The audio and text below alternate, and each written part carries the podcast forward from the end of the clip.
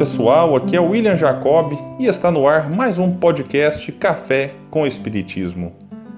Quando indagamos alguém sobre seus medos, não é muito raro ouvir que o maior deles seja talvez o da morte. Algumas pessoas até evitam tocar no assunto.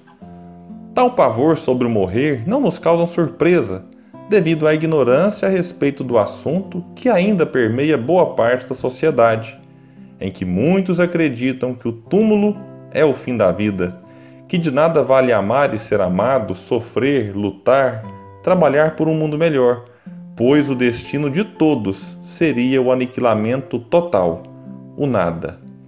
Negar a realidade espiritual é mais cômodo do que pesquisar, ir em busca da verdade.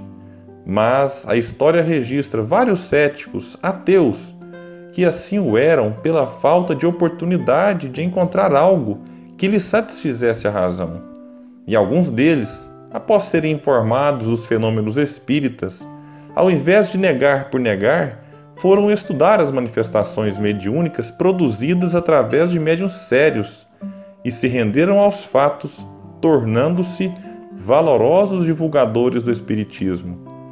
Há indivíduos que até acreditam na imortalidade da alma, porém, defendem a ideia de que todos vamos para o céu ou para o inferno, o que, segundo aprendemos no Espiritismo, não condiz com a bondade e justiça de Deus. Quem crê no inferno quase sempre leva em conta apenas a justiça divina, e grande parte dos que acreditam no céu consideram que se a criatura desencarnada fazia parte da religião detentora da salvação, o amor de Deus releva todos os seus erros e lhe permite a entrada no céu. A falta de lógica de algumas crenças tem empurrado muitas pessoas que, não encontrando respostas para suas dúvidas, se tornam céticas e até mesmo ateias.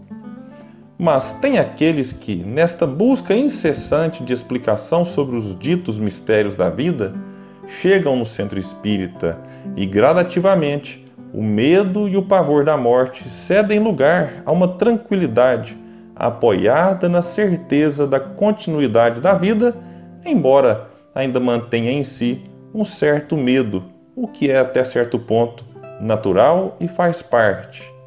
A doutrina espírita nos demonstra que nascer e morrer são estações, etapas de uma mesma vida, a qual no momento estamos num corpo físico, outrora sem ele mas sempre vivos. Se a proximidade da morte gera medo em muitos encarnados, nascer pode ser motivo de receio por parte de alguns espíritos que, estando no mundo espiritual, temem a volta ao mundo corporal. Os espíritos sabem que encarnar no mundo de provas e expiações como a Terra é desafiador e que não dá para ter certeza de que voltaremos para o mundo espiritual vitoriosos. Leon Denis, no livro Depois da Morte, afirma com muita sabedoria: o homem, pouco esclarecido, chora e se lamenta sobre os túmulos. Esses caminhos abertos sobre o infinito, familiarizado com as leis do alto, era sobre os berços que deveria derramar sua piedade. Não precisamos levar ao pé da letra o que nos diz o apóstolo do Espiritismo e lamentar ao encontrarmos um recém-nascido. Mas devemos entender, sobretudo, que o ser que reencarna acaba de deixar o mundo espiritual, no qual era mais livre, para fazer parte agora de um mundo que tem características de uma escola, hospital e até mesmo prisão. Por isso, a piedade citada por Leon Denis. Também não precisamos chegar ao ponto de fazer uma festa em vez de um velório para aquele que acaba de desencarnar.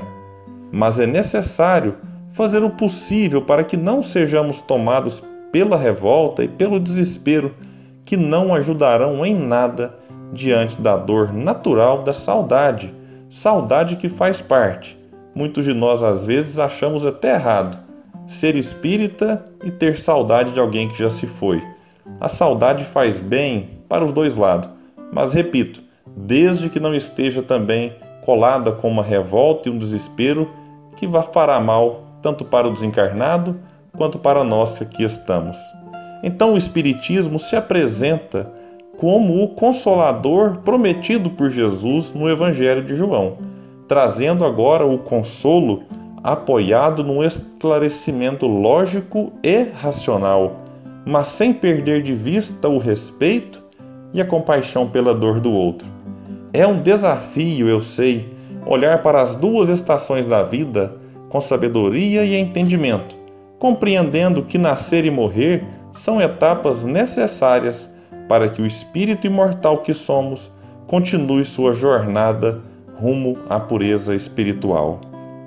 Que os bons espíritos possam nos ajudar sempre na caminhada que estamos e até o próximo podcast Café com Espiritismo.